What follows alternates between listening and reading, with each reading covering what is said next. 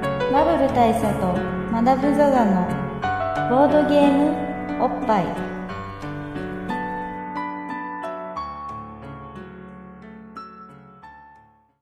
じゃあ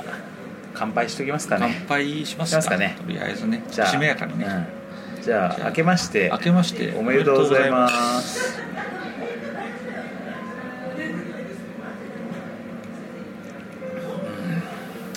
始まりましたねしまったねタイトルコールどバうしブますルバブル大佐とマダム・ザ・ザのボードゲームおっぱいなんですけど、なんですけどまあ、ちょっとこういうジャジーな曲が今日はねそうですねかかってうるっすらジャジーうなんとこがあると思うんですけど、まあ、これはラジオ深夜便風を風ですね今日は目指してるからっていうのもあるしあるしあとやっぱり今日は新年新年っていうこと会でをもねありますし、あとあの全世界的な自粛モードみたいなこともありますから、ちょっとこうねましっとりしたあそうやっぱ我々もいろんなことに節度を持っている良き大人なので、はい、やっぱりカラオケボックスはないんじゃないかカラオケボックスはさすがにんさすがにじゃないかっていうな、うん、やっぱ最近ことからねニュースでよく見るベン図があるんですけど、はいえー人口密度が高い、はいえー密室である密室であるそして、えー、と大きな声を出したりする、はいあの会話をするというね、そうですまあ、ねこの3つのあの条件をすごくコンパクトにそうですね満たしているのきちが,、きちに満たしているのがカラオケボックスだと、まあ、思うんですよね。そうですよね、うんそうなんです、うんななんのでか心理官でいうと全部あるのところに入るそやうそつうそうそうそうど真ん中に付箋が貼られるやつですからうちさその子供たちとさあのニュース見ながらさその全全部のエリアに入るものを考えてみたんだけど結構面白いからみんな考えるといいよそのゲームね そうあの人口密度は高いがあの密室ではない密室ではないみたいなやつととかかでとかでそれ結構難しいんだよねで、まあ、うちの子供が言ってたのはえっ、と渋谷のスクランブル交差点とかじゃないそうですね確かに あの信号待ちのあそことろはそうですねん、あとまあフェスですよねですね確かにで大きい声出すしね大きい声うん出しますからね、うん野外フェスだな確かそうにですそうですスクランブル交差点は大声出すっていうところが抜けるから確かに確かにあんまそうだね電車が無言無言で人口密度高いそして密室って密い室うなのととかなかんですだよよねねでさその全部に入んないとことかも考えるのが面白かっ確かにねこの話あれですねちゃんとあの百科審議官会取るべきでしたた確かにちょっとこの話しましょうまあ、そんな感じのご時世なんであのカラオケボックスはどうかなってなって、はいまあ、せめてってことでこのちょっと半個室居酒屋みたいなところそうですねに、まあ、来てみたらあの一か八かでねだから半個室居酒屋だってめっちゃうるさくって全然収録どころじゃない可能性もあるんだけどそれがこのご時世から結構空いてまして、結構空いてましたうね、ん、そしてこのやっぱ半個室ってところで、んあの密室もクリアされるじゃないですか確かにそう確かに上がちょっと空いてるからあの空空調がねそう空調がちゃんと空調がちゃんと通ってるからこれで密室もクリアできたし、うんうんでしかも他の人たちとのね不特定多数との接触度も低いし低いしであとだから重要なのは大声を出さないっていうことなんですよ、ゆえにこのしっとり感って確かにいうことになるんじゃないですかねでしかもカラオケボックスより飯もうまい、飯もうまい、うまあそれはカラオケボックスにも飯うまいところありますけどねん、まあそうね我々が普段懇意にしているタイプのうんカラオケボックスは、うんまああれじゃないですかこう定番メニューはカラオケのパーティーみたいな感じだったりするだかからら、やっぱねあのやっぱね我々もねやっぱ良き大人だから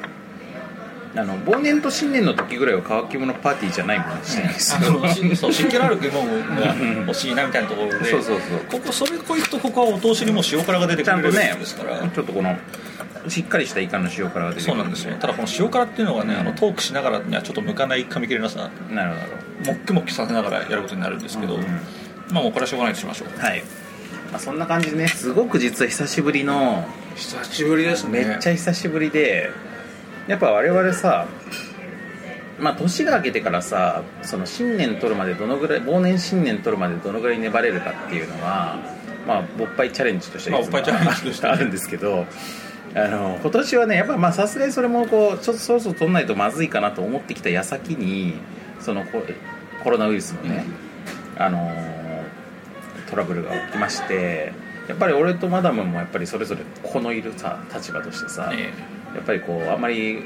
男同士でこうくんずほつれつの濃厚接触を濃厚さ接触をねするわけにもいかんかなみたいな、まあ我々あれですね、うんあのいつもとまたちょっと違う感覚といううか、ん、普段はこう、うんまだいけんべやまだいけんべやってういんうと、まあそろそろですなって、うんうんどっちが言うかのチキンレースみたいな感うじんじうゃんなういんでうすんか、今回そのそれが迫ってきてる中であの世間的にはやるべきでないっていう状態の時 そのうそうそう我々のこの普段と逆の焦りっていう か あれいややんなやっちゃダメって言われるとかえ逆に逆に逆にそう危機感がみたいなだしもう俺らのデッドラインこのまま何そのコロナウイルスあそうな事案んだでよねさらに突破すんのみたいなそうなんだよね話があってなんかいつもと逆の焦りをしたんですうよ、んうんでもなんとのなんとの3月末ですよそうっすうね、んあの今日がどんな日かってことを、まあ、ボードゲーマーの方々に分かりやすく言うと今日は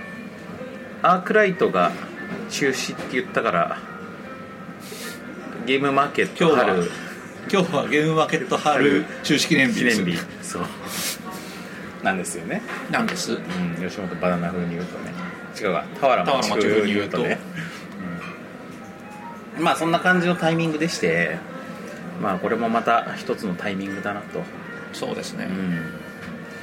ゲムマさだからはあれだよね大大阪阪中止でで春中止ってことになりましたからもうゲームを売る気満々の人たちが多分今絶望に打ちひしがれてるんじゃないかというそうだよねまあ春がねあの大阪中止になった時もなんかこう有志があの即売会を細かく小さいのを開いたりとかしてやったりとかしてるとこもあったみたいだけど関西方面では、ねまあこれもなやっぱ世間一般のそのねいろんな人たちがいろいろ我慢しているのに対してまあボドゲだけ例外的にめっちゃいっぱい集まってしかも私有とかカーそドうなんですカードカード交換したりとかねえ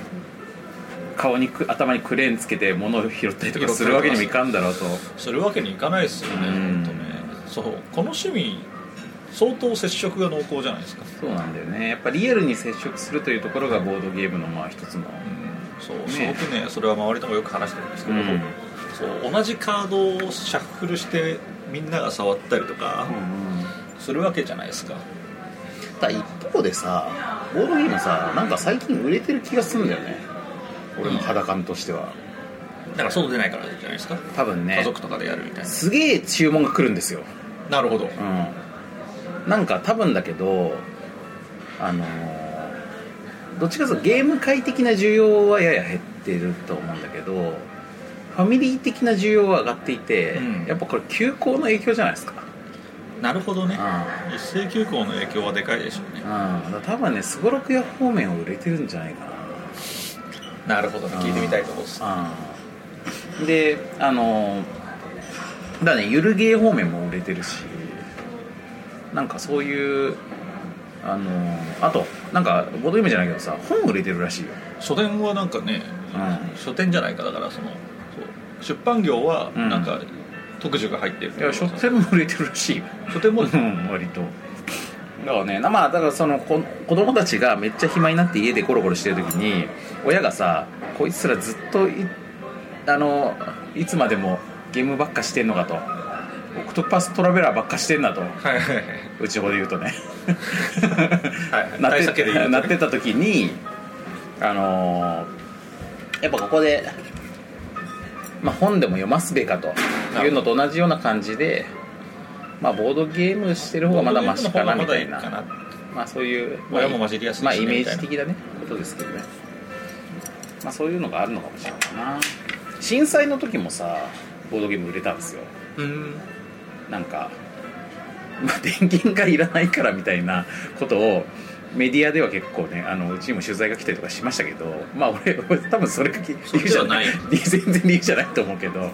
ほんのそこまで停電してないからね都内でしかもまあなんかみんながなんとなく家にこもりがちになった時にそこで一つの時間を過ごすツールとしてまあ、ボードゲームはいいんいいんでしょうおそらくそれを選ぶ人が多いというかそうでしょうね、うんあとやっぱりなんていうんですかねなんかすごい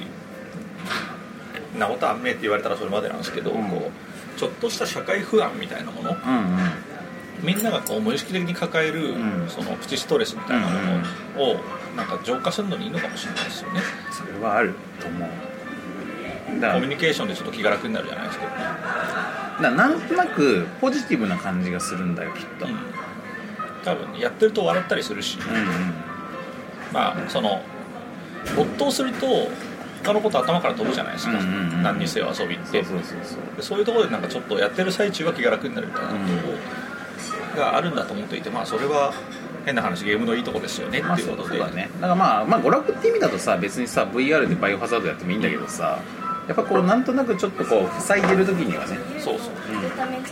はいああいいですありがとうございますなんかすげええー、やっぱさす刺が身となんだメンチカツだねメンチカツが牛タンのメンチカツだねいいですやねっぱ違華うねやか華やかですなうんやっぱ新こ年れはこれが新年あでさちょっとこれあの皆さんがねこれ聞きながらこう気になってるかもしれないんで、はい一応お断りしておきますと、はいえっ、と今いきなりこれ新年という回が来てるわけですそうですね、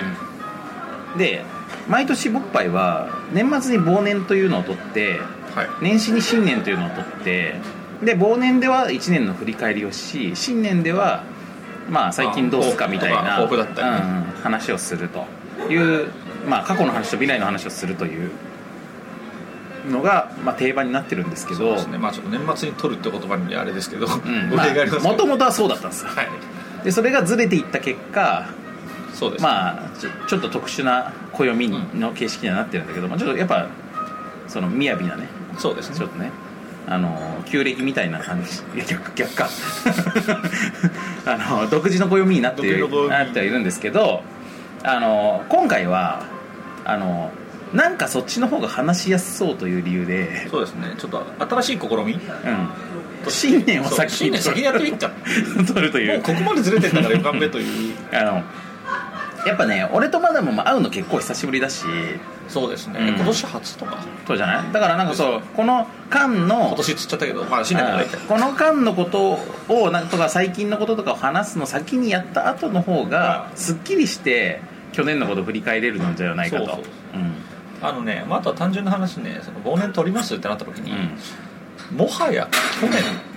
そうどんな年でえしたっけ何があったっけぐみらいたいな、うんうんやっぱその特にさそのコロナウイルスとかもあって今今が結構強烈な状態だからそうそうそうさ今ねいろいろ強烈な時期なんですごくねインパクトがねあるんですよ今の状態ってそうそうそれでなんか追いかけて、ふ普段は3月とかでも結構喋ることあるんですよう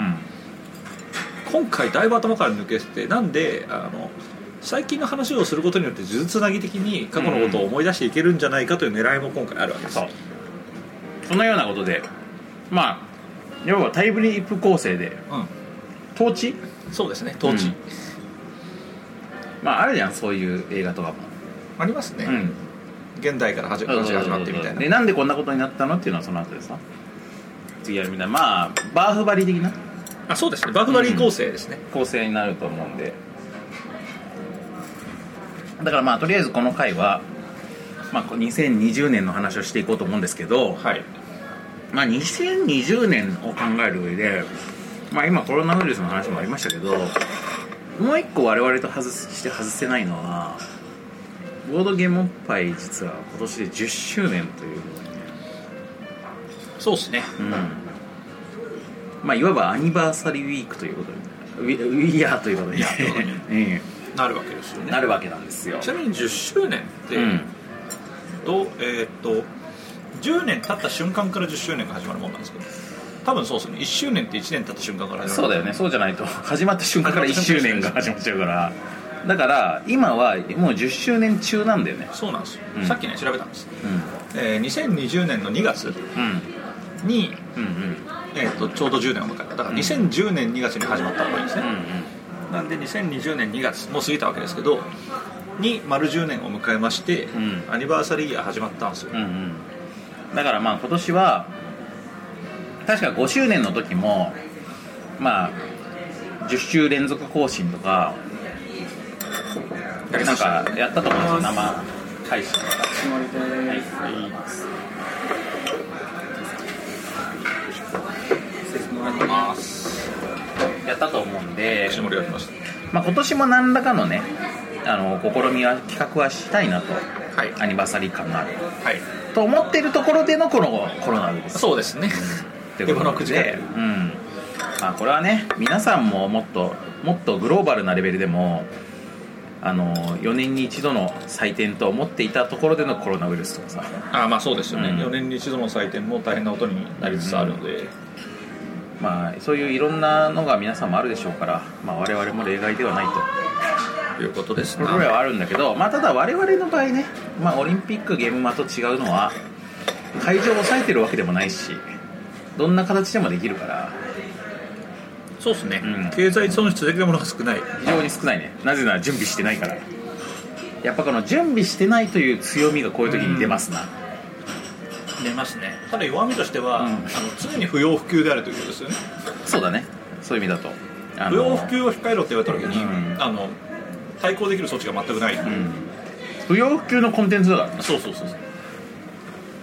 この10年間常にそうでしたからそうだねまあだからこの不要不急の極みであるところのこのこの我々としてまあ今年をどのようにね彩っていくかそうなんですよ、うんウイルスに負けずにですよこんなことをちょっと考えていきたいと思ってますんで確かにねだから今日、うんもしかしたら企画会議の体で新年が行われる可能性すらあります、そうだねあのまあタイミング的にもさあのこのコロナ騒ぎがさどのぐらいで落ち着くかまだ分かんないけど、まあ、ちなみにこれを聞いている皆さんは今の我々よりも少なくとも数日は未来に生きてるはずなんでそうですね未来で待ってくれてるはずなん未で、来で待ってるはずなんであの我々よりも情報持ってるかもしれないんだけど、いまあ、今の時点だとあの安倍総理がようやく延期あいオリンピック延期をほのめかしたぐらいの、うんするかもみたいな感じで、あとなんか噂によると、うん IOC の委員がうん延期決まったみたいなことを誰かに漏らし たネみたタいな、バ レネタバレそう噂 が噂がうんみたいな話があるぐらいの段階なんですよ我々としてはねだからまあその少なくともまあでも夏までは落ち着かなそうだなみたいな感じはみたいなだからその政府筋のうん予想なんじゃないで感すじか、はあるから、まあ、我々もこのアニバーサリーイヤーの、まあ、後半戦ぐらいで何かを仕掛けていけばいいんじゃないかなやっぱまあその辺がメインになってくるとは思そううんでですすねでさ、まあ、ここからちょっと企画会議的な話になりますけど、はいあのーまあ仮にオリンピックがさ伸びるとなるとさすごいさオリンピック用に抑えてた会場がさ一気に開くわけでしょなるほどでしょそうだかですらスタジアムとかめっちゃ開くじゃん夏ああげますねその辺使えんじゃない確かにね我々 ドームとかそうあの新しく作った国際あ国立競技場はいはとかさいなるほどあれあれ結構あれらしいよあのそうですね狙い目かもしれないですねあれだってさ観客席がさお客さん入ってなくてもさ結構入ってるように見えるようなさデザインされてる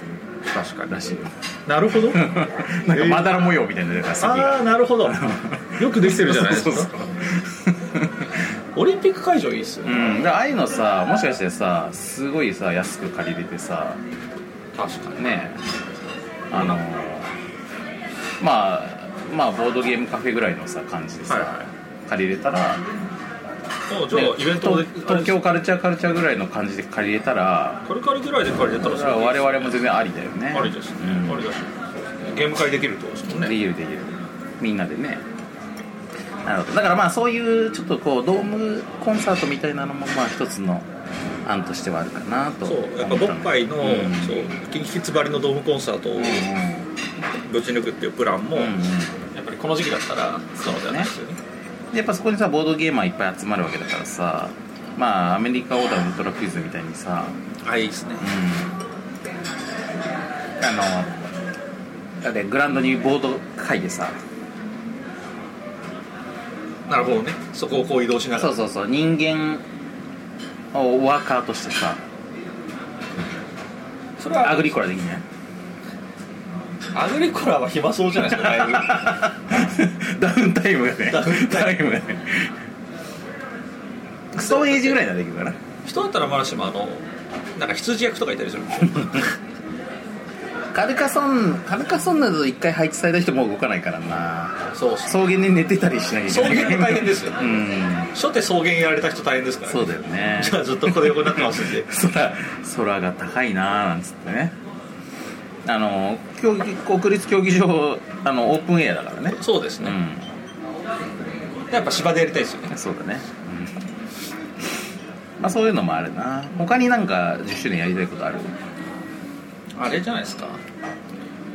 ボードゲーマーだらけの水泳大会じゃないですかなるほどそしたらまたあのお台場のそうそうそう水泳する予定だったあそこ使って、ヒリ相撲とかやりましょうよ、んあんなゴミ浮いてるとこでできるんですかとか言われてたやつそうそう言われてたやつうをちゃんとやりましょうよ、んうん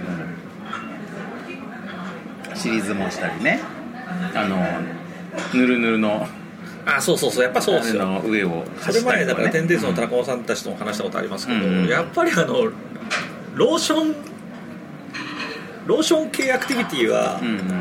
あのリアルイベントに欠かせないんで、うんうんボードゲームとローションイベント絡めたいんですよね確かに今までボードゲームかけるローションっていうのロはーションなかったあんまないじゃないない VR とかと絡んだことあるけど、うんローションと絡むことまずないからなぜならなぜなら髪が弱いからだか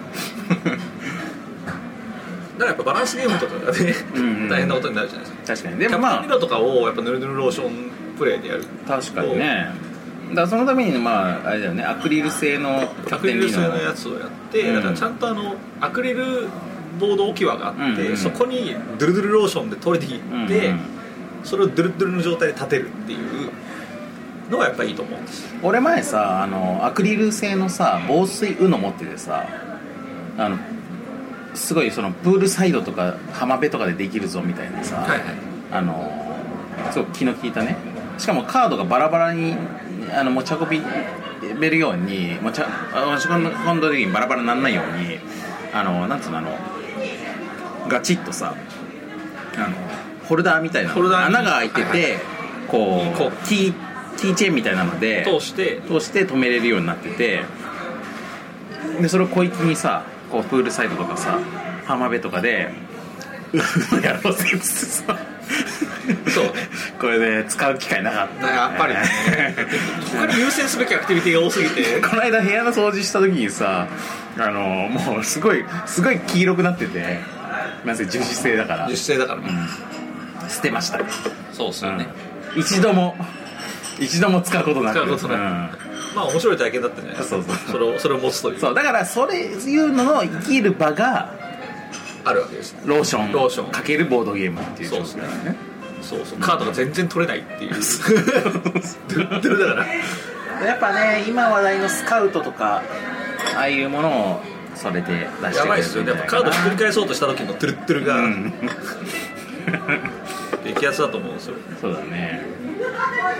あとあれですよねアクションゲーム系がやっぱり入れてきて、まあ絶対に熱いよねあのキャッシュガンズライブとうんかうんうんこう走り回んなきゃいけないゲームがあるんですけどそうだねあれはやっぱローションだと最高のあ逆にさすごくダイナミックにシャーっていける可能性もあるしねりますね滑り込みみたいなさあれあるじゃないですかあの、えー、とあのペンギンが滑るアイス、うんうんアえイっスなんちゃらとアイアイなんだっけキープクールじゃなくてキープクールじゃなくてアイスクールだアイスクールかあれをだからあの実物大っていうか人間でうんうんうんローションでやるっていう滑っていくっていう ね、すげえ田中間さんが好きそうなイベントになりそうだねあそこの話だね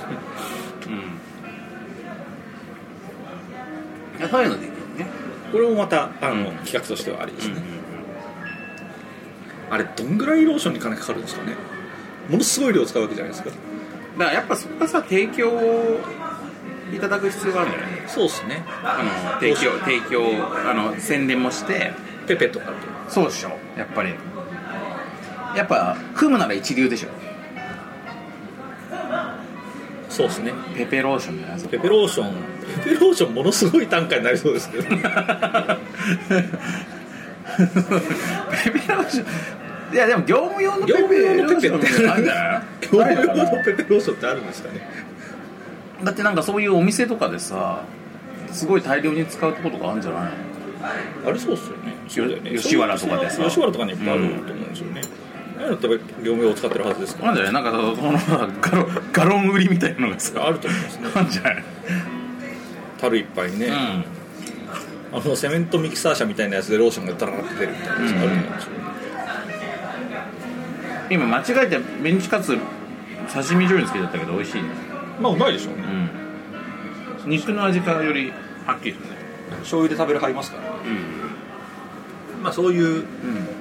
あの景気のいい企画をねそうそうそうそうやっぱねなんか我々もバブル育ちですからまあ俺バブル育ちかと言われるとですけど幼少えどうかなまあ幼少期にそういう番組、ね、幼少期にバブルが終わったぐらいじゃないかなそうかそうか俺は小学校ぐらいで終わったからまあそういうバブリーな企画もありうんつつまあそういうのもありありだなまあ一方でやっぱこじんまりしたね地に足ついた企画も考えてそうだないねといけないんですけ地に足ついてる系で言うとまあ生配信どだなまあとやっぱオフイベント的なやつうですよんね、まあこの2つは定番ですね定番ですねう5周年でもやったよ、んうんだからまたあれですよねあのあれいつでしたっけ去年か一昨年にやった、んえっと変外ゲーム会ああああいうのいいよねそうそうああいったものをまたやるのも手ですし、あとまあボンパイとしては多彩なゲストを迎えるみたいなのも手でしょうし、確かになまあ公開収録的なやつは素直だけど需要はあるんじゃないですか我々の話をわざわざ聞きたいかどうかは置いといてもゲスト次第で集客できるんじゃないですか、確かうん、今ボードゲーム界で集客できる人って誰かね、にボードゲーム界で集客できそうな人まあ、ボードゲーム界じゃなくてもいいよじゃあなんか YouTuber とかじゃないですか東海オンエアですね東海オンエアじゃないですか今 今 あの今この収録タイミングで旬ですボードメンズデートボードゲームユーチュ YouTuber ね 収録タイミングで一番ホットな東海オンエア、うん、この間俺ツイッター見てみたらさやっぱ一人当たり100万人以上のフォロワーがいましたねおすマジっすかすごいっすそこねかなそこじゃないですうか、んでもそれ我々もセットでボードゲーム業界を敵に回すっていう感じもあるあるかもしれないですあるかもしれないね今ホットだからねあと誰かな最近話題になった人って誰かねボードゲームと絡んだものですかそうそうそうそうでも最近さテレビでボードゲーム見る機会普通増えたよね増えました増えましたなんかガキ使とかちょっと頼りすぎじゃないかと思うぐらいそうですようね、んもや様とガキ使を周りとレギュラー企画みたいな感じになってきてる、ありがたいことではありますけどね、あのメンバーがさそれぞれ割とボードゲームの場数を踏んでるっていうこと自体が面白いよね、詳しくなってきてるんで、そうだよねあれこれあれに似てるねみたいなセットコレクションだねみたいそうそうそうな なってる可能性あるよなありますね、うんメカニクスがねみたいなうんうんなんであれメカニクスっていうんだろうねさあ上杉さんはねあのメカニズムって言ってましたようん複数形にする意味ないからっつって、まあそうですねまあ複数のメカニズムが合わ合わさるからじゃないですかまあそうか複合的なものだからなんかもね1個のゲームの中にある複数のメカニズムの総体として合体としで構造体としてうのんメカニズムだからメカニクスっていうのかもしれないです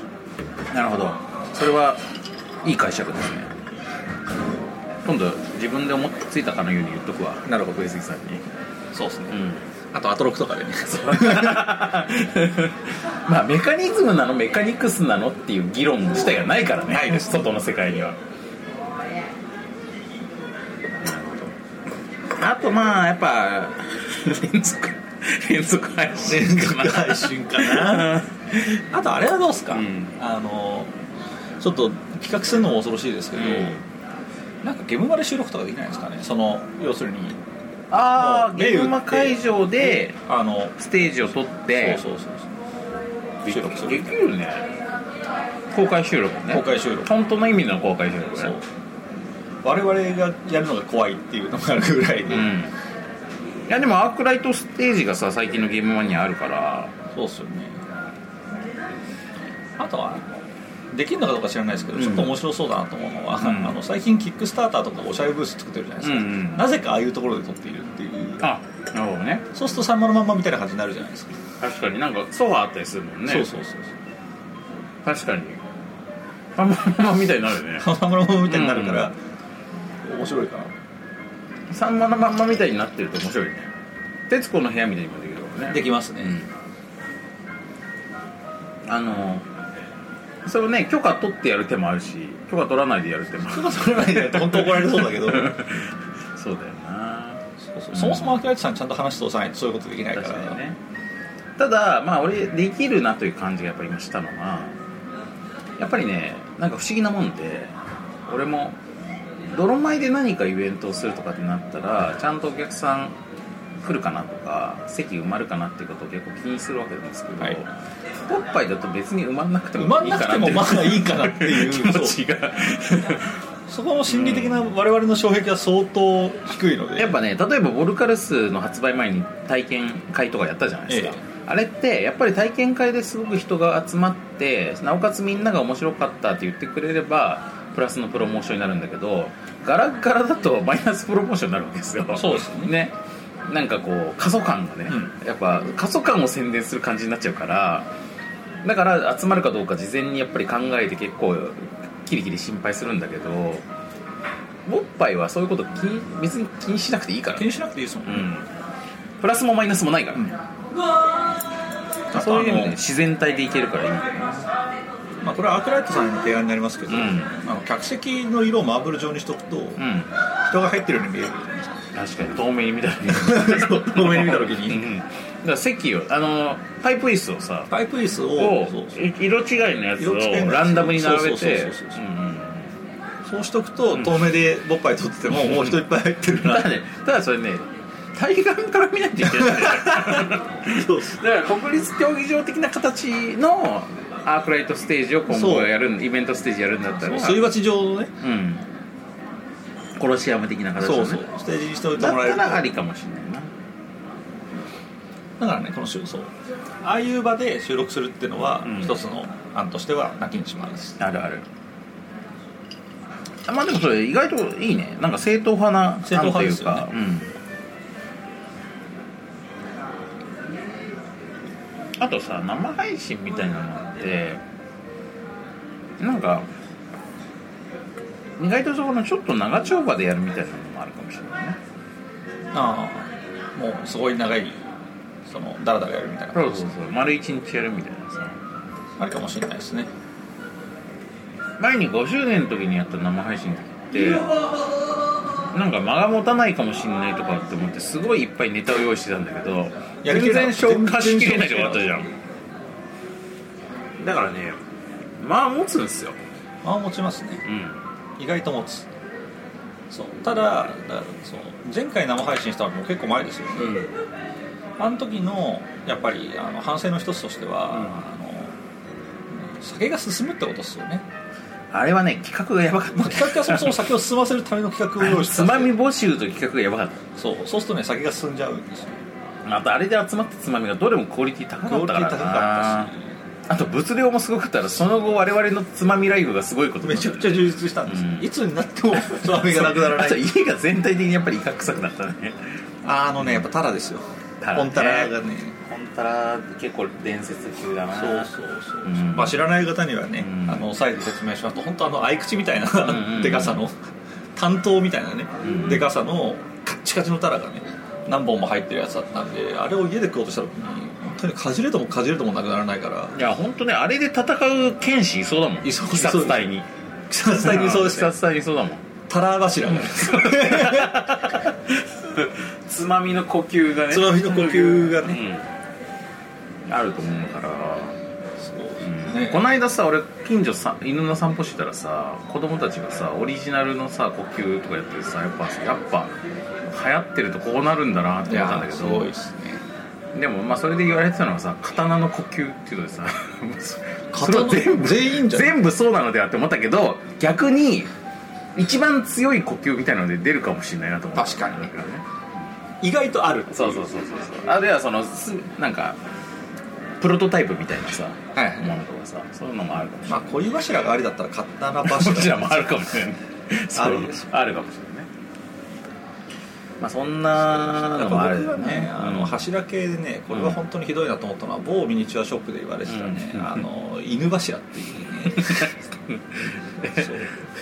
これはねあの、あのあれですねこれはん若干セクシャルなねあそうなのそうそうえなんで犬なのにこれはドギースタイルっていうことなんですよね犬柱そうそうドギースタイルであのことを及ぶああドイギースタイルでそういうやつねそうそう犬のようなスタイルでことを行ううんうんうんことに提供のあるうんうんいわゆるバッバックインザ USA ねそうそうそううんそうそう、バック・トゥ・ザ・フューチャー的な話の、んうん人のことを犬柱とはんはんはん故障してたのが印象が的某ミニチュアゲーム某ショミニチュアゲームショッッププでえそれ駒込の方のえーまあ、戦国の方のあはい戦国の方のなるほどなるほどまあいろんな柱がみんな考えそんな柱ありますよ、うんそれはるみんなで集まっていろんな柱を考える会等をやったわけよねそうですね、そういうそういうゲーム同人芸では出そうですねそういうなんかそういうなんかパロディみたいなのばっか作ってる人たちいるもんねそうそうそういろんな柱を考えるゲームは多分面白いと思いますよコミュニケーションゲームとしてうんで呼吸も考えて呼る吸考えてね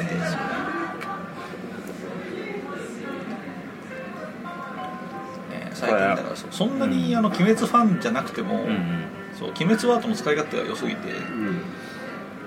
ん動画がいても入ってくるもんねちょっと飲み飲み物頼むかまあ僕クライミングやってる時も、ん登ってる人たちがちょっと今回は全集中しないとなっていうの聞きますから 気合を入れるという意味でみんな使うやっぱいいよねそうはいあとえー、なんだっけ えーっとハイボールのスペシャルジョッキー、と生ビールのスペシャル以上ではいやっぱねスペシャルですよねうん俺ねやっぱね最近分かったんだけどねそういうなんかこうなんか世の中の共通ワードみたいなもの自体が好きなのよはいはい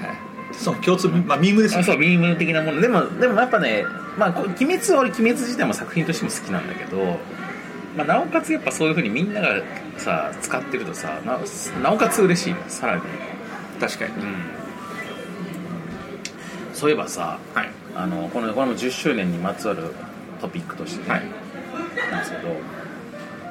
なんかどうも海外で今年ポッドキャスト関連って言われてるらしいよ今年あどうぞ何回目の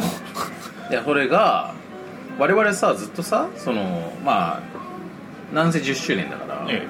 10年前にポッドキャストを始めてからもうポッドキャストやってて、はい途中からやっぱどっちかっていうと世の中のその配信コンテンツのさ数勢がさ音声から映像に移ってたわけじゃないですか映像にまあばっかり移ってましたねで YouTuber たちがああいうふうにあの100万フォロワーとかにななっっててめっちゃ稼ぐようになっていって、そう我ですね々 YouTuber すら我々のところには本当100円すら入ってこない、はいということむしろサーバー代が出ていくばかりということに、まあ、なっていってでまあなんていうかこう、まあ、ボードゲーム界にはなぜかポッドキャスターいっぱいいるけど、はいいなんかありますありがとうございますありがとうございますありがとうございますまあ、やっぱどっちかっていうと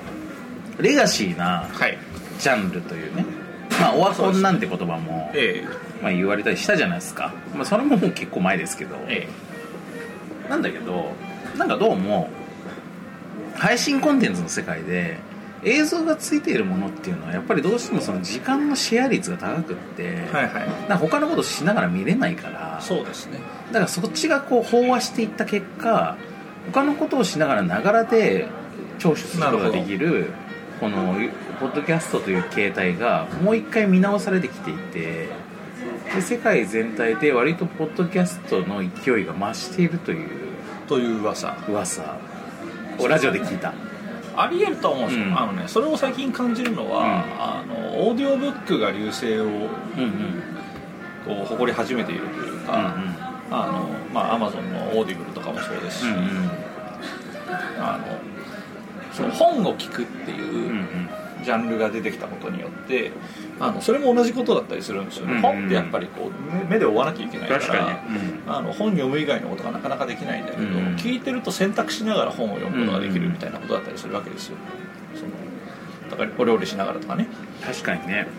そうそううんそういう意味でもだからポッドキャストと同じですよ、うん今俺さ仕事の結構な割合を LINE でやっていて連絡をでなんかこう誰かこっちが何か言った後にさ向こうが何か言ってくるのを待ってる時間っていうのがまあまああるわけよ、はいでまあ別に仕事しながらパソコンで仕事しながら待ってる時とかあの隣で通知がポイン見たら来たら見ればいいんだけどさ、歩いてる最中とかはさその通知いつ来るかよくわかんないし来たら立ち止まってさ開かなきゃいけないじゃんでそれでながらスマホになっちゃうじゃん歩きながらだと、はでそれでなんかこうイヤホンはつけてるからだから LINE のさその音声さ読み上げてくんねえかなって思うこと多いよはいまあ、まさに LINE が出してるスマートスピーカーはそういう機能が確か売りでしたよねあそうなんだスピーカーなんだそうあの Google フォームみたいなまあ今ホームじゃないかとかあの Alexa のあれとなか、るほどねああいう感じで LINE が出してるやつはうん確か読んでくれるなるほ機能があったはずですねどうんまだ売ってるのかなあれいやスマートスピーカーブームを一瞬にしてなんか終わった気がするから今どうまなあのかな普通にイヤホンに出力してほしいなまあそれが本当は一番いいですようね、んそして音声入力もさせてくれたら普通に LINE で会話できる確かにまあなんかそろそろリスナーからツイートであるよって言われそうな気もしますけどありそう公式じゃないアプリだったらありそうまあそんな感じでだからポッドキャスト元年だから、うん一周して時代がもう一回追いついてきた感があるかも、確かにまあこれだからより存在感を出していくタイミングなのかもしれないですね、やっぱね続けるっていうことのね勝ちですよ我々なんてだってもうどんなに間が空いてもしれっと特にたあいまあ気にせず出すじゃんまあ、我々これ毎回それを言うために自分の中で疑問に思うのは、俺ら続けてるって言えるのかなみたいなところはあるんですけ ど続いてると続いてないの間を常にいるから、この間そう多分そうツイートで見たんですけど、あの相変わらず僕はなんか更新がなさすぎて、打ち切られたのかなと思う 誰にと思って面白いそう我々を打ち切る存在がいるんだなというう、んそう我々を打ち切るのは我々だけだからそうそうでももしかしたら裏に何かいるかもしれないですから、ね、確かに確かに電通いるかもしれないそうそうそう電通案件の可能性があるから可能性あるあるねなあ我々がなんか何かの間違いでものすごいバカ売れした瞬間にこう最初から絡んでましたみたいなことを言う人現れたりしてほしいなあるあるそれでさあれだからねこう、 まあ、別にし例えばマダムの大学のパイセンでね広告代理店いる人とかもまあ全然いるだろうまあいますしねいるし我々のボードゲーム仲間にもいるしあと例えば泥米のあれ未来館のさ、はいか未来逆算思考とかさあれ電通案件だからあれ電通案件ですあれ電通ある まああれの場合は自分たちで未来館に提案をしようとしたらあのみなんかこう国のそういう受注事業あれやっぱ国の機関みたいなもんだからさ、はい未来館って文部科学省とかとかの,、ええあの歌舞伎館みたいなもんだからその国の公共事業を受諾する資格を持っている会社じゃないとエントリーできないということが分かあっあてなるほどそれで泥米はまあ当然ながらそん当な然ながらそそんんなな経験はなくってそれでもう来週にでもこれもうあと数日しか締め切りないから自分で申請とかしてる暇ないっつってで誰かこのそういう資格を持っている会社であのその名乗り出てくれるとこはないかみたいな感じで俺の知っている会社に当たりまくったのよ。なるほどでその中ででも3日後にその会社としとしての社内の承認を取ってそれを5を出すことができる会社なんかなくってまあそうすでるそこそこの大きさの会社なわけよそういうその公共事業を受託できる会社っていうのはさでちょっと3日は無理っすねみたいになってる中で行けますってなったのがさすがの電通さすがで すっていうね、うん、まああの電通本社ではなくってそのグループの一社なんだけど、やっぱねああいうのはすごいなと思ったよ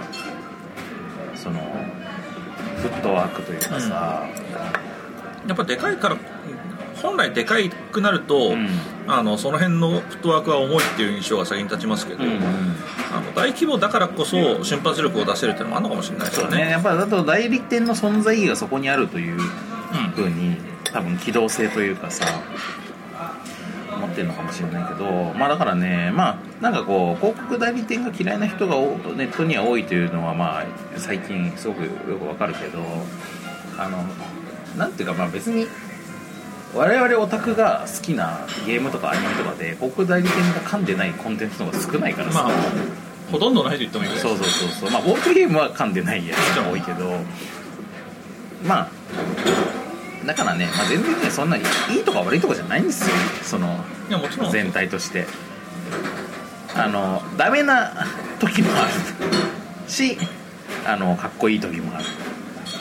僕はそうじゃないですかね、うん、あそれは国とかと一緒だよね大きい組織だからさ、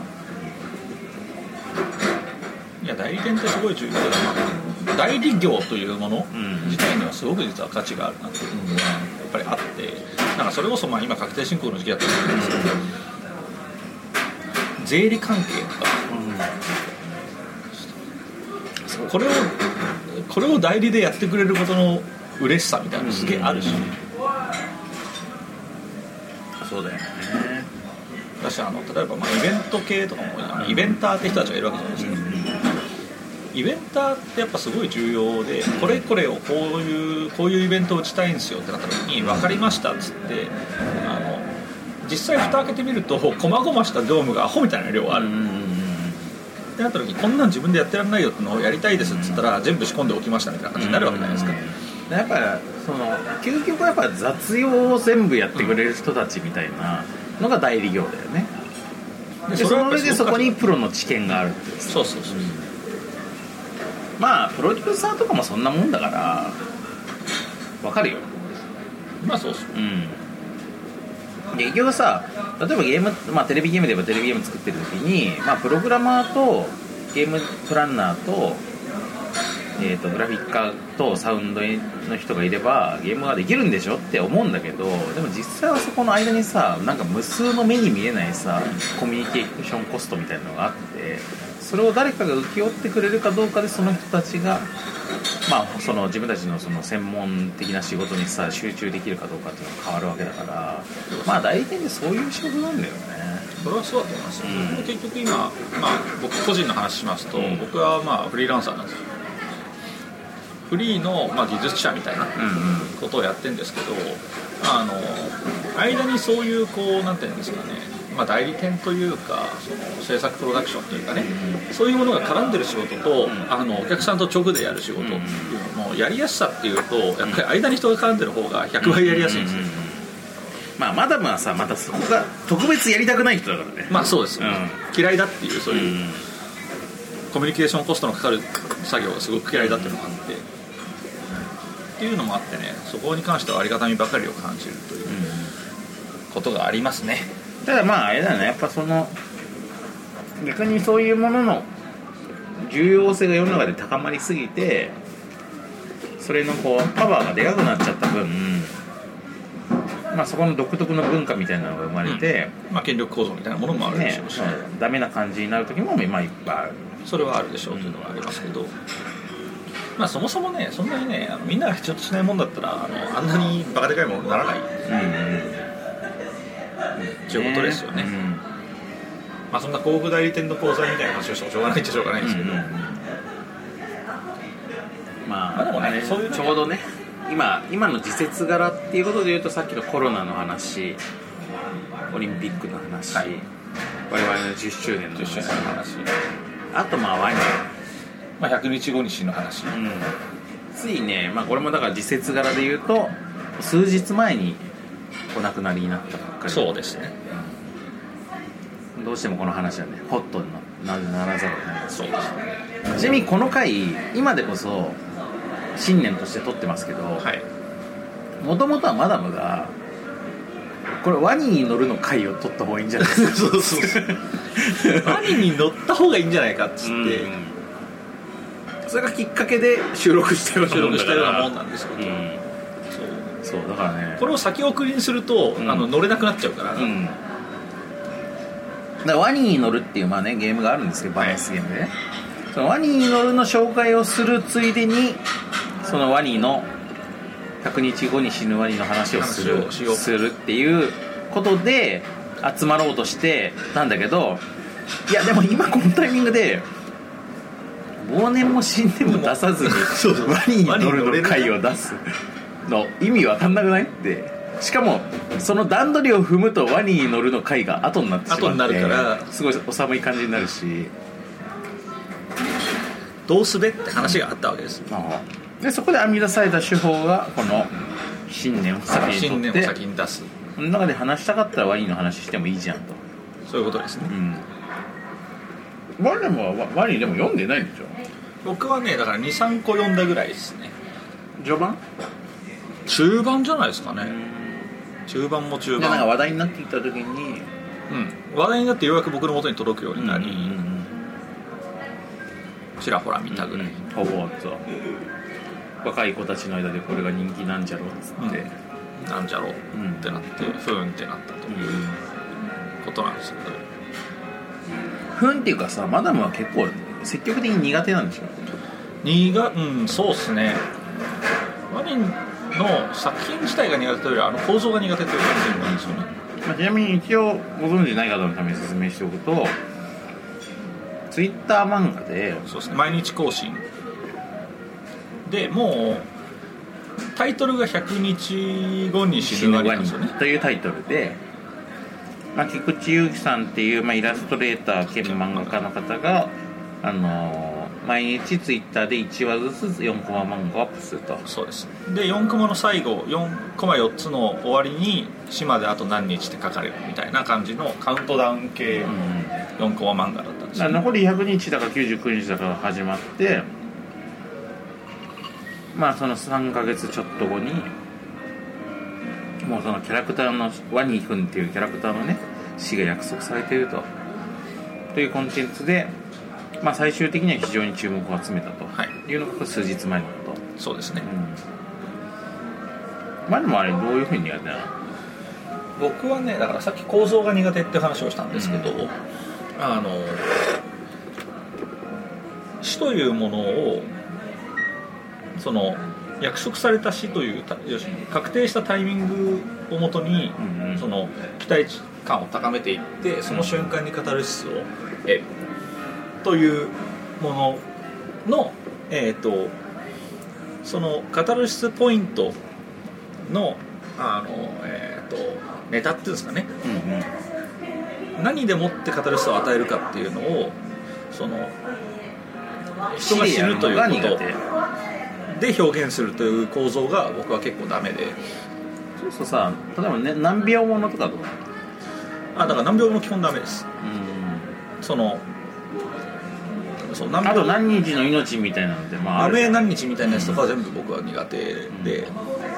あの逆にその映画とかでそのストーリー上死んでしまったりすることはあるじゃないですか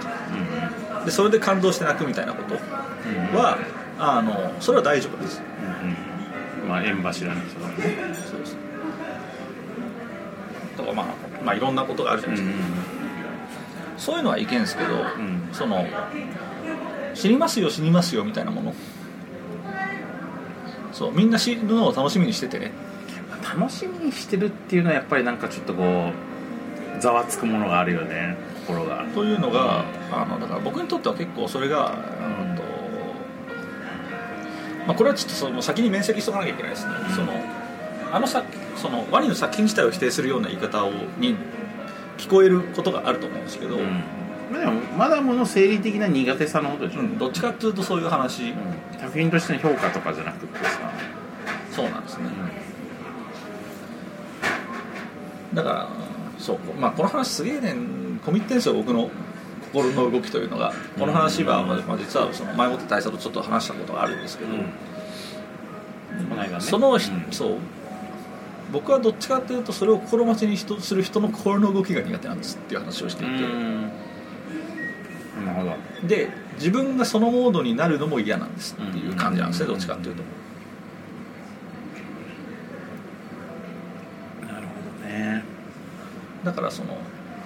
そうその時なんですよそれってしじゃあいいいいことないの死とかじゃなくてさいいことだったらいいですよなんか誰かが例えば、まあ、恋愛ものとかで最終的にくっつくことは分かっていてそれまでの過程を描いてるみたいなそれはいいだったらいいそれは全然大丈夫です、うんそれはめでたいことに向けて、うんめでたいことをあの自分も共に楽しもうみたいな話だったりするわけです、あのマイナスのことをが起こるっていうものを自分の中の楽しみにしてしまうということが辛いドッキリカメラやあダメドッキリは死ぬほど嫌いです、そういう意味ではでサプライズパーティーはそれもね僕は苦手なんですよねあのでも今のカテゴリーで言うと一応いいことの方にいいことなんですけど、そのサプライズの内容によるんですよね、うんまあサプライズの内容が本当に嬉しいことなのか問題はまああるよねまあだからたまにそのサプライズでプロポーズしますみたいなやつだったりするじゃないですかああいうのはすごく好きじゃなくて、うんあの相手のことをおもんばかっていないというところですかね俺前さなんかのさちょっと誰だったかも忘れちゃったんだけどなんかだ誰かの結婚式にあのこっそり誰かジャニーズアイドルが、まあ、スマップとかだったような気がするんだけど誰かが嵐だったかなまあ誰かが入っていってあの潜り込んでいってスタッフとしてでまあその新婦の方がすごいファンだということがまあ思いって分かってるから新婦がめちゃめちゃ喜ぶみたいなのがあったんだけどまあそれもさなんかこうやっぱり喜ばせようとか良かれと思ってやってるのはまあ分かるんだけどもなんか俺もうどうしてもその場にいる他の人たちの気持ちがこう心配になっちゃって、だってその結婚式って別にその新婦だけのものじゃないからさ、新郎はどうなのかとかさその他の親たちはどうなのかとかさなんかその結婚式におけるなんていうかこうまあそれってやっぱり一応人生の割と一大事なわけだけどさそのメインコンテンツがそっちになっちゃうじゃんああなるほアイドルがにがになんていうかこう遭遇しましたというさそれそういう意味合いのイベントに上書きされてしまっていいのかというさど確かにうん、やっぱこうサプライズで何かを仕掛ける時っていうのはいいこととして仕掛けてる場合も果たして本当にいいことになるのかどうかっていうのは事前に了承取るわけじゃないから分かんないっていう恐ろしさがあるよねありますねもちろん喜んでる可能性もあるんだよまあそれはそうだと思います、結構難しいそうその話というかまあそれもその、まあ、良かれと思ってって話であるじゃないですうか、んそうの意地悪ではやってないですけどでも良かれと思ってってすごく難しいなと思って、うん例えばサプライズとかは本当にそうだと思うんですけど、うんあのまあ下手すると起きるとかもそうなのかもしれないしね、やる側は、まあ、変な話そのこれが相手にとってマイナスになるみたいなことへのリスク感覚というのが結構薄くなりがちという、まあ特にやっぱり芸人とかだとね美味しいみたいなのもあるからね、でまあサプライズにしてもその相手が喜ぶだろうっていう前提とか、面白くなるだろうみたいな前提でサプライズを仕掛けることっていうのは仕掛ける側としては、うんあのまあええべやって思いがちなんだろうなと思うんですそういうやる側としての経験僕皆無ではないので思うんですけどでもなんか結構ねそれって後で反省することになったりするんですよ、うんうんうん思ったのと違うことになったわ というかまあ思った通りに行ったとしても、あの結構なんかそれって自分本位な話だったなみたいなことを後から思ったりすることがあるんですよねまあでも今回のワニに関してそれとまたちょっと違うのはその難しいのはこのワニくんっていうキャラクター本人に感情や主体性はないということだよねやっぱキャラクターだからそうですねうんだからまあこれがさもう本当にさ嫁いくばくもないさそのリアルな人間のことをみんなで見ててでしかもその人が見られてること知らないって言ったらもう100%倫理的にアウトだと思うけどこのキャラクターっていうものについての死についてさみんながどのぐらい倫理的に接するべきかっていうのはまあ難しいよね難しいは難しいんですけどうん、でもなんかそうだなあのねそうやっぱりそのさっき苦手な理由つって言った、その死を語る質にするみたいなことがあったりしたんですけど、そのまあキャラクターだから許されるという考え方はあるにしても、うん結局その死に向かう存在を見せ物にしてるという感覚を僕は感じてしまうんですよねでそうなった時にそれってそのなんていうんですかね奴隷検討みたいなものだと僕は感じるんですよ確かにあれだってやっぱ見てる人たちなんかうわ痛そうとか思って見てんだもんね、うんかわいそうとかさっていう理由で、うんあのまあ、投球がろくに見たことないんですけど、うんうん例えばその k 1とかねそう総合格闘技とかあとまあボクシングとかもそうですようんとかを観戦するのも僕は苦手なんですようんうんなるほどでそれは別に本人はやりたくてやってるんですよ当たり前ですけど、まあそうだよねからあのその人たちを悪いというつもりは全くないんですうんでそれが興行になるからそれを楽しんでるっていうのも分かるんですけど僕個人苦手なんですようん痛そうとかそれは自分の中のなんていうんですかねその獣じみた欲求みたいなもの、うんをが満たされるっていう感覚を、まあ、見てたら当然覚えるんですよね、うんだからまあちょこ見てたら興奮するとこもあるだろうとあるっていうことはあるわけです実際にだからそれこそだからワニの話とかも俺ちゃんと追ってたらおそらくすごい最終話が楽しみになるんですよそれは普通に楽しみになるでもなんかす変な話そうなりたくないですうんねで例えばあの、えーっと何回か前のゲームマーケットでプロレス見たじゃないですか、あれはすごく楽しんで僕その後結構テレビでプロレス見るようになったんですよでこれはなんで OK なんだろうっていうのを逆説的に考えたことがあるんですけどあれはだからそのプロレスの一番特殊なポイントである虚実を織り交ぜているということうんなんですよ、うんそうだねでその距離の織り,、ま、織り交ぜのそのフィクション度がより高いというそうそうそうで結果まあ本当に怪我する人とかまあまずいないだろうというまあまあまあ実際は、うん実際怪我するんですけど、うん実際怪我するんですけどなんかその試合中に相手がフラフラになっても、んでも実際問題あのそこそここう試合が終わるとみんなピンピンして動くわけですよだからもうちょっと演劇みたいな感覚そうそうで演劇の感覚にすごく近くてそうそれはなんかこう俺らはやられ上手なんだようんっていうのを本人たちも言うし当然、うんうそうんだからそういうショーを見てくれって向こうがちゃんと押し出してくれてるから見れるのかなというだから逆に言うとさっき言った野蛮なものというのは俺は興奮しちゃうんだけど、でもそういう理由があるから見たくないというそのそういう理由があるから見たくないの要素をうまく排除してくれてるものだと僕は見てるんですね多分うんまあ俺そのマダムのその話をこの間 LINE で聞いた時に面白いと思ったのは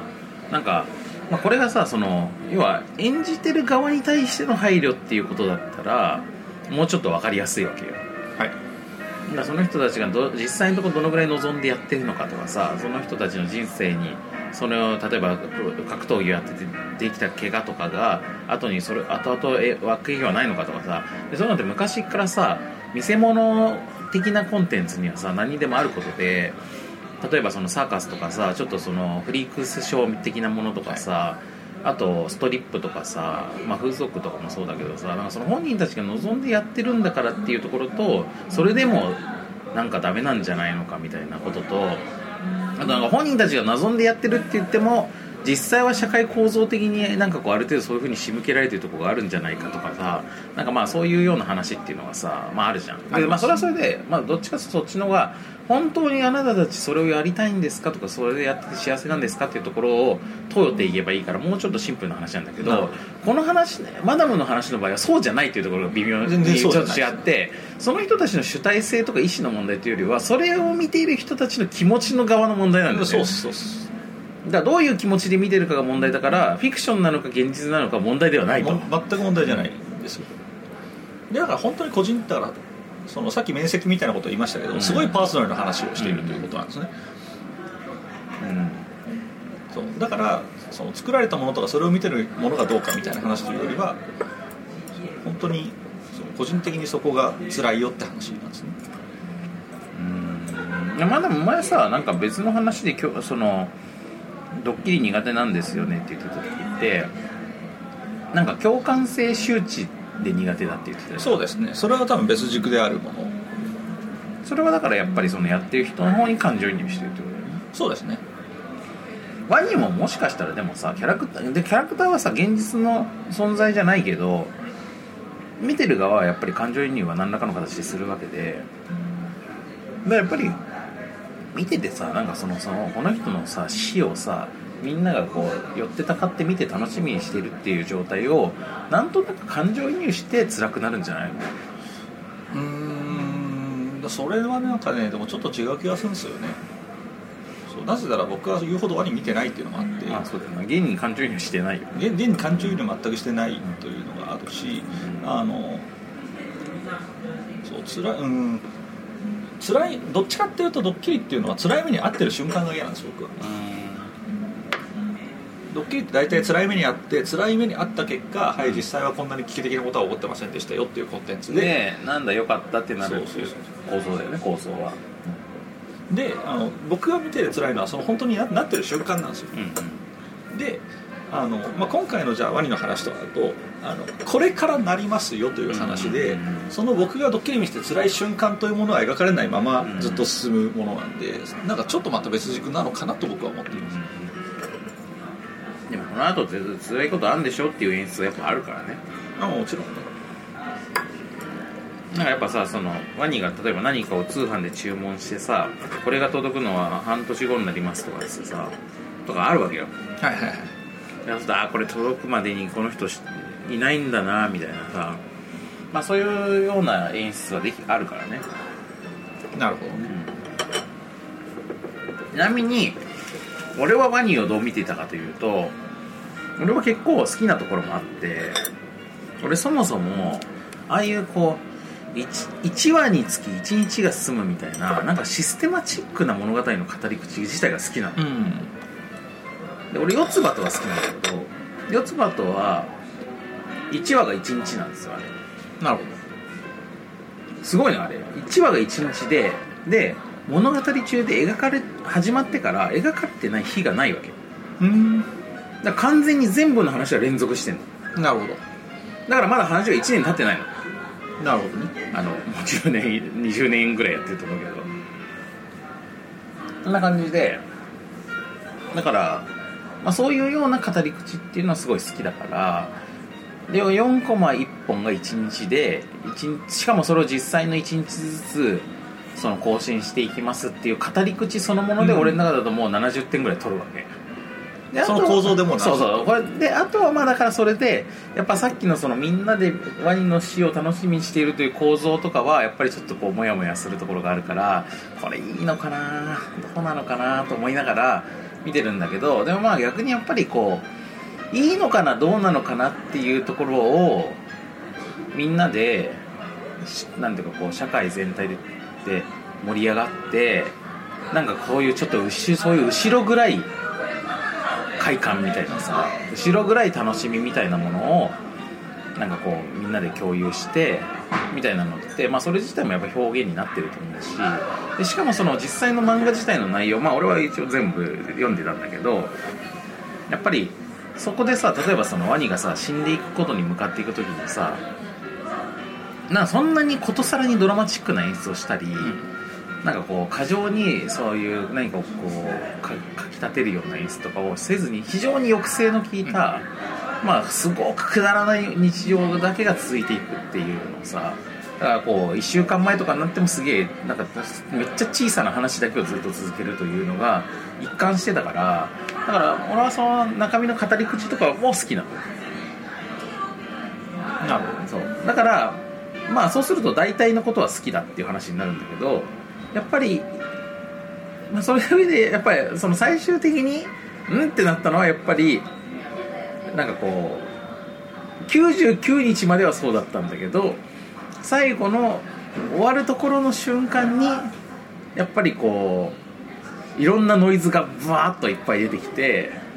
外野でねそうそうそうそうそうでなんかこう最後の最後でなんかあんまり上手じゃないみたいななんかこうみたいな感じで着地したからなんかまあすまあなんかまあ俺そのこうやっぱりそういう構造システマチックな物語の語り口というのはまあ要はそのなんていうかこのうまさの面というかさなんかその中でどういうふうに技巧が凝らせるかっていうテクニックを競うみたいなジャンルの話だから,、はいだからそういう意味だと、まあ、最終的にあんまりなんかこうこれだっていうなんかカタルシスがある着地ができなかったからなんかこうほころびのところがめちゃくちゃブワーって出たみたいな感じだったからなんかこうすごい上手なあのフィギュアの演技の一番最後の大技のところでドカーンってこけたみたいな感じでなんかこうもやーっとした感じで終わったっていう感じの印象なんだけど、なるほどうん、でまあなんか内容自体は別に決して嫌いじゃないんですけどなんかこう憎めないというかうんだからまあ絶賛もできないけどねやっぱその後ろ暗さも込みのものだから僕はねどっちかっていうとあのまあほとんど追ってなかったんだけど最終話とかは見たんですうんうん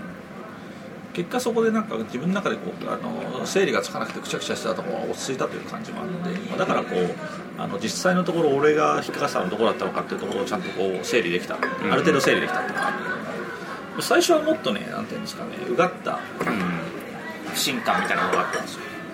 その角側への不信感うんうんみたういなのんもそうそう最初はもっとこうなんだろうな書いてる側がもうちょっと邪悪な考え方なんじゃないかと思っていたし、うんまあもっと分かりやすくお涙頂戴に行く可能性もあったしねだし、うんうん俺はほんまあすごいすごいざっくりした言い方すると、うんあの別に死ぬことも信じてなかったぐらいのうんうんうんなるほ懐疑的な見方をしていたというか、だったんだけど、まあ、最終的にどういう終わらせ方をしたのかというところまで見た段階で、まあ、その辺のうがったものは結果論でこう解除されるというか、どまあそういう意味では割と素直な方がいいそうそう、おまあ、終わった後の方がそのあじゃあこういう考え方で作ったのかなみたいなことを想定できるので、まあ、そういったところのその予想としての受かったところっていうのはある程度クリアになった結果あのことさらになんかその作品へのヘイトみたいなものというのはなく、うんまあ、むしろ消えたと言ってもいいですまあほぼ消えたと言っていいっていう感じなんですけどだから、まあ、結果だからさっきあのさっき話した通りのものが残ったっていう感じですかね、まあでもやっぱり俺こうさあ、まあ、この件について、まあ、周りのいろんな人たちがいろんなこと言ってるのを見聞いてやっぱりこうみんな言うこと違うから、まあ、ちょっとこう現代現代のなんかこうそういうネットで生まれるコンテンツの踏み絵みたいになってるところがあって、まあ、リトマス試験紙というかなんかそういう面白さも結果出ちゃってるんだけどでもやっぱ、まあ、そういう意味で俺が決定的にこれの良くないなと思うところはやっぱりこうそのまあある種ちょっとこうその確信犯的にまあ今そのツイッター上で何かネット上で何かを話題を盛り上げていくんだったらこういうやり方があるんじゃないのっていう、まあ、一つの提案としてなんかすごく強力な提案をしてそれが実際盛り上がったとでそこまでは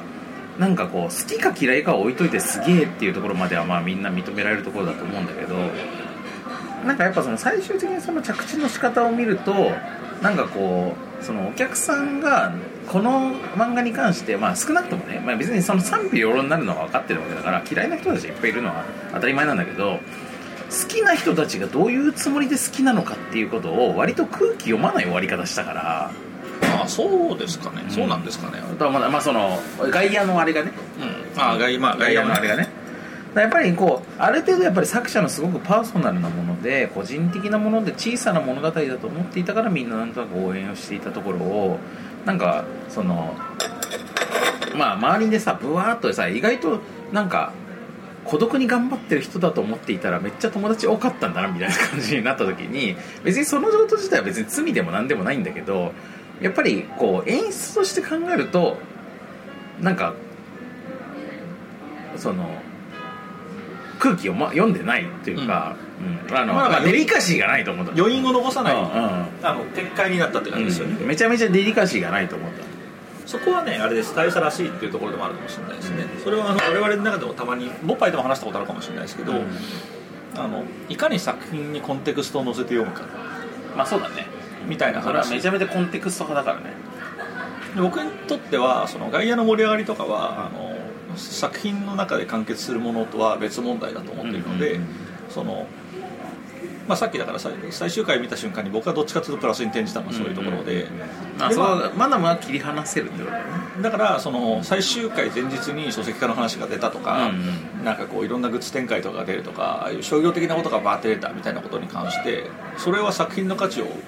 一切貶めないと僕は思っているわけです、まあ、そこだよね俺はそれも作品の一部だと思ってるからねだから俺はやっぱ映画見て映画館を後にするときに映画館の売店でどんなグッズ売ってるかもその映画の一部だと思ってる方だからそうするとねそこになんかこうすごい空気読まないグッズが売ってると おいって思うよやっぱりね、まあ、確かにねはあそういうのはあるかもしれないですね、この感動改正ってやっぱなるよね確かまあ、そそまあまあ別に俺は言うほどそんなにウェットに見てたわけではないから、まあ、今回のこれに関しては別にそこまでの強い感情はないけどあのまあドラゴンクエストがストーリーとかには強い感情を持ったけど、まあ、今回は別にもともともっと小さなものだったんだろうしあのあるイラストレーター一イラストレーターがまあその個人的に思いついて個人的に始めたこととしては別に全然何も何も規定されるようなことでもないしで別にそれがまあ結果的にあの売れて話題にもなっていろんなタイアップとかもあってで、まあ、この人としては一世一代のヒットコンテンツになったということも全然こう素直に喜ばしいことだと思うんだけどなんかこうそこをなんかこうでもそこのとこの着地をうまくこうもう半ひねりして綺麗にパーンって着地させるのこそが代理店の仕事なんじゃないかにとそれに関しては思いますうよんそれに関しては思いますと思ってしまうな。それに関しては思いますけど、うんそれはもうだからもう作品というよりは、うんそうそうそまあそううねなんだその戦略みたいな話はありますそうねけどねそうまあ作品の話をもう一つすると、まあ、作品というよりはあれですね僕だからそのあのあれってに本当にその、まあ、すごくメタ構想におもねったコンテンツなんで、うん実際問題あの1話1話とかをこうつまみ食いで見てるとあの本当に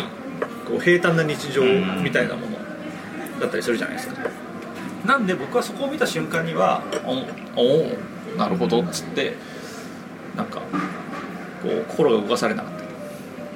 たんですけど、まあ、結果その最終話とかもそうだしあのその辺からこうなんていうんですかね終盤に行くにつれてもうなんかその商業化の気配は見えていてその映画とかのタイアップイラストみたいなやつとかもあったじゃないですか,、なんていうのあのゾンビの「デッド・ドント・ダイ」でしたっけゾンビ映画とのタイアップでなんか1枚イラストみたいなやつをやったりしてたんですけどそこでね改めて思ったのは、あの俺イラストレーターとしてあの人すげえ好きだなということ絵柄がねそうすごくいいイラスト描くあのあの人さあれ以外の作品がさすげええぐみがあるんだよねまあらしいですね、うん僕見てないんですけどまあロアクテって言ってもいいぐらいの結構ええぐみのある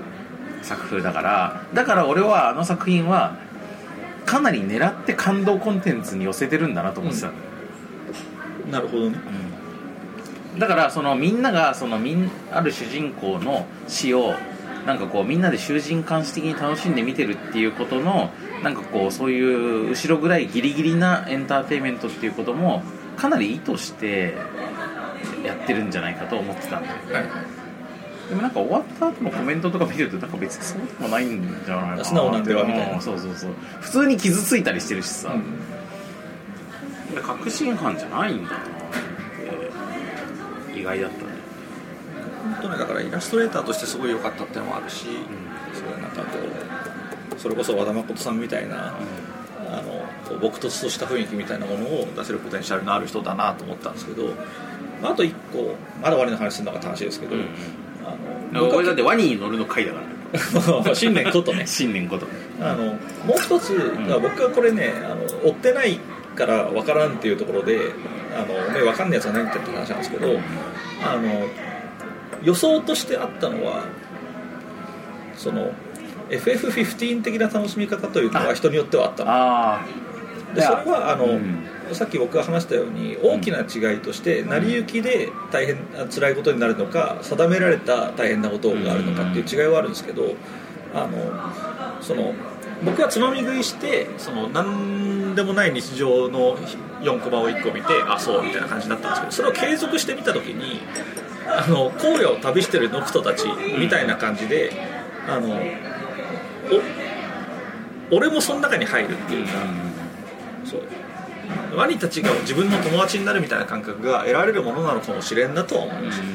でそうなったらそうなったらやっぱりものすごいかその読み方が変わるよねうんうんっていうのは感じたんでそこはねあの、まあ、ちょうど書籍化もされてるって話ですし、うんそうちゃんとどっかのタイミングでまとめて読みしようかなとは思ってるんですけど、確かになまあ言われてみればノクトはそうだもんなまあでもノクトがあの最初からあの最後にあんなことになりますって知らされてたら俺嫌いだったと思いますよ、うんそういう意味でまあそこでもやっぱその難しいとこで最初から100日後に死ぬ王子として始まったらなんかなんだからって思ってやるだろうけど自分で一回プレイした後でノクトってこの後こういう運命をたどるんだよなって思ってやるんだったらまたちょっと違うじゃんまあそうなんですようんだからやっぱ俺がそこそこがコンテクストは作品と無関係でいられないと思うことなんだよなこれ逆にあれかもしれないなあのどんな死に方するまで分かってたらいけるのかもしれないなっていううんそれがね今パッと頭に浮かんだのは8約束の犬だったんですけどまさにね中堅八公は死ぬの知ってるじゃないですか知ってるでそれもなんか飼い主が死んでみたいなことも知ってるじゃないですかでも俺あれは楽しめるんですよねだからそうなってくるともう全てを知ってるから死を楽しむものというところをまた一個超えるのかな、まあ、ちょっとまだ整理できてない今思いついたことが整理できてないあとまあさそのさ死を楽しむというそのドラマチックな死を楽しむというさ側面はまあ間違いなくあの漫画にあるんだけど、まあ、それと別のところでさその作者も言ってるしもともとその作品のよりもっと本本流の方のそのテーマとしてまあいいずいずれ死ぬというのは別にみんなそうなんじゃんっていうことで。だから100年後には死んでいる人間としては、まあ、我々はみんなそうなわけでさ100年後に死んでいるゲーマーみたいなさということでは、まあ、我々はみんなそうなわけだからだからなんかそのそういう前提で日々を生きると一日一日のとすごくしょうもないことも輝いて感じられるよねっていうこと自体は全然いいテーマじゃんそうですねそうあとはだからやっぱそれの表現の仕方じゃんだから死そのものがテーマじゃないってことなんですそうそのこと自体は大事じゃないというふうに作者も多分思ってるからだから最終的に別にそこのところは割とさらっと描いたし、あのそこになんかすごく過剰な意味を持たせないという意味でも俺は一貫してたと思うんだけどでもやっぱりああいう形で提示されたらみんなああやって盛り上がるよねというのもまあ当たり前のことだよねそうですねで早く死ねっていう人たちも出てくるしかわいそうっていう人たちも出てくるしかわいそうって言いながら楽しみにしてる人たちも出てくるしそういうのはさなんかまあ構造的に生まれちゃうことなんだけどでもまあ俺あそこで描かれてること自体はまあ全然なんかこうちゃんとしたことが描かれてるなと思うんだけどあと自分でもまあそういうこと感じることはよくあるしなんだがまあ、やっぱだから死を死をフックにしちゃってるのは事実だからそれのなんていうかこう副作用だよねだからそう、逆にだから我なんかは今もう結論出たじゃないですか、う結末が出た、今だったら何のてらいもなく俺読めんだろうなって気がしますね、そうするともう死がテーマじゃなくなるからうんそうだねもう分かりきってあるのストーリーを通じて何を伝えたかったのかなとか、そうその、まあ、死ぬということに向かってどういう日常を送ったのかなっていうところに関して我々がどういう重さを感じるかというものが主体になってくるんで、そこは楽しめるんだと思います、だからやっぱそう俺カウントダウンあの C のカウントダウンというものがダメだったんでしょうねおそらくというところで今整理がつきつつあるちなみに、ちなみにですけど、うんワニに乗るってどういうボードゲームなんですかワニに乗るっていうボードゲームがありましてありまして、うん本来それの回を取ろうとしてたんですけど、ワニに乗るっていううんバランスゲームがあるんですよねそうそうそうそうあのゆらゆら揺れるワニの形のこうエビ反り状になったワニですよね多分、うんちょっとエビ反り状になってこう左右にグラグラするワニがいてそこにいろんな形の動物を乗せるんですよね確かに、でまあその動物たちが、まあ、乗っかっていくときにいろんなバランスの動物がいて、まあ、崩しちゃった人が負けみたいな感じでしたけど、あ動物タワーパズル的なうん、でサイコロがあるんですよでそのサイコロを振るとそのサイコロにちょっと特殊目みたいなのがあってあの例えば、まあ、手の目が出たらその駒を自分で置くんじゃなくて他の人に渡すことができる、なんでバランス崩しそうなちょっと難しいやつを渡したりとかまあそういうこうあとまああの逆にその土台を安定させることができる目が出たりとかね、はいまあ、そういうのであのちょっとこう変則バランスゲームっていうか、まあ、そういう感じなんですそういう感じのそうゲいうー感じなんムですでしたとはいいう、あとねそのバランスゲームとして考えると、まあ、これ実は泥米では結構売れたゲームなんですあの店舗ではでバランスゲームってねそのジェンガとかそうだけど、はい一回崩壊したらそれで終わりじゃんはいで崩しちゃった人が負けっていうゲームが多いんだけどワニーノルは確かねその崩したら崩した分をマイナス点として受け取るだけで割とそのまま継続するんだよ、だからなんかこう小さい子供が自分が負けてギャン泣きみたいなことが結構起こりづらいんで、なるほどまあ割とマイルドに遊べるゲームとして紹介してたような気がしますねなるほたどだその程度しか覚えてません、うん、いいんじゃないですか、とにかくねそう僕がだからこの間、うん本当数日前ぐらいにふと思いついたんですようん「ワニに乗る」っていうタイトルがあの我々がやろうとしてることと完全に合致したタイトルだからなるほどこのビッグウェーブそうワニーのビッグウェーブに乗るっていうのとのそうダブルミーニングですごいいいんじゃない親和性がねそうそうそう、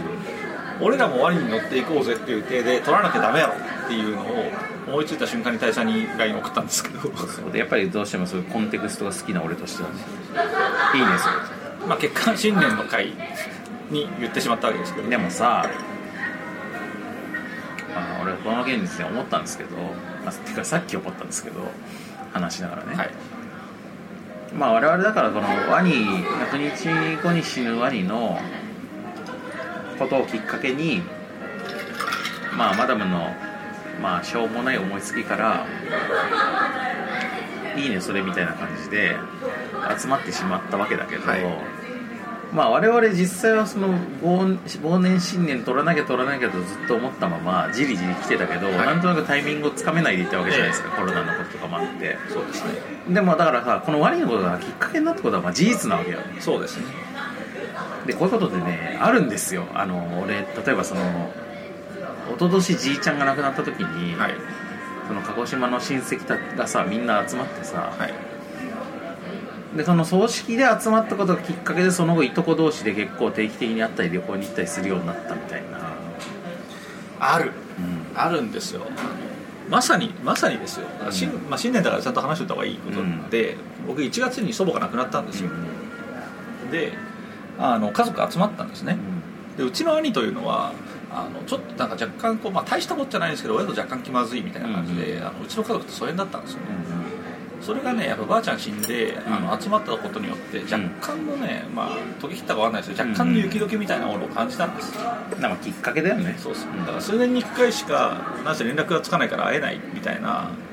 うちの会うどころか割と連絡がつくのが数年に一回みそたいうなそうそうそうみたいな感じだったけどもう今年2回あったんだなみたいなことを考えると、あのまあ四十九日があったうね、んそうそうやっぱ人の死というものがきっかけでこういうなんかこうあのまあ変な言い方ですまあ災い転じてふたじゃないですけど、ん若干の服がねいやまあとにかくねきっかけとしては強力なんですよ死っていうのはそうですね、うん結局だから死はいろんなものの服になるということだったりするんですけどでまあそれのまあこれ今回の場合は単なるっていうかまあフィクションのバーチャルなキャラクターの詩なんだけど、まあそれがこういうなんかのきっかけになったりとかするのってなんかリアルだなと思ったという確かにある意味リアルですうよね、ん、そとういなんでうすねねという一幕でございました深幕でございました、ということで、まあ、今回は新年ということで、まあ、この2020年令和2年のね、そしてボッパイにとっては10周年ウィークのねあれウィークいやはいあれどうですあちょっと今収録中なんでしかもすごいまとめまとめに入ってるところなんでちょっと一旦黙っていてもらっていいですかちょっと座ってもらったとしてまあそういうあのーそういうタイミングでね、はまあ、一つのきっかけになったっていうことは事実ということで、まあ、このこのタイミングに思ったことを我々ちょっと取り留めなく話したといそうですねそしてワニに乗ったと、ワニに乗ったという、まあ今回の新年まあ、今年も何らかに乗っていくぞとそうですね、いろんなウェーブに乗って乗っていくでぞともあれですよ我々もうちょっと主体性を出していかないと今回も主体性というよりは乗っかった結果、うん、確かにねとりあえず新年取ったみたい成な、り行きでそう成り行きで新年取りましたけど、そうそうもうちょっと主体性を持ってなぜ我々ディケードですから、うんそうだねそうそうそう10周年のもうちょっとアニバーサリーイヤーなわけ意思を持でっすてからそうもうちょっと主体性を持っていろんなことをやっていかなきゃダメだと、まあでもいろいろ考えてますよということは、はいあの皆さんにこれで伝わったと思うんでそうですねうんぬるぬるローションそイうベントとかあのオリンピックの跡地でね跡地でねねそうそうビッグイベントやるとかね、うんそうそうまあそういうあの突拍子もないものは多分行われないですけど、まあ、なん地かが何かつしいたもら、のね、何かしらやりますからをやっていくんじゃないかというところは、あのまあ勃発勃発だしなっていうぐらいの期待感でうん皆さん見といてもらえると嬉しいかなとということですね思います、そうはい、この打ち切り寸前のね、うんこのこのコンテンツですけどうんでも意外と続くんだなそうなんですよねうんまだまだまだちょっとだけ続くんじゃまだちょっとだけ続くんじゃを繰り返して10年来たんで、まあ、まだ頑張っていきますよまあそんな感じで新年がね、はい明けましたんで明けましたんでじゃあ次はちょっと忘年をこの次まま忘年ってことになりますかかららそうですねはい、 ということであの皆さん一旦ねじゃあそうですね今年もよろしくお願いしますということではい今年もよろしくお願いしますということで、はい次は去年の話はい次のいきますはいじゃあ皆さん一旦さようならはい今年もよろしくお願いしまおす願いしますお疲れ様でしたレイス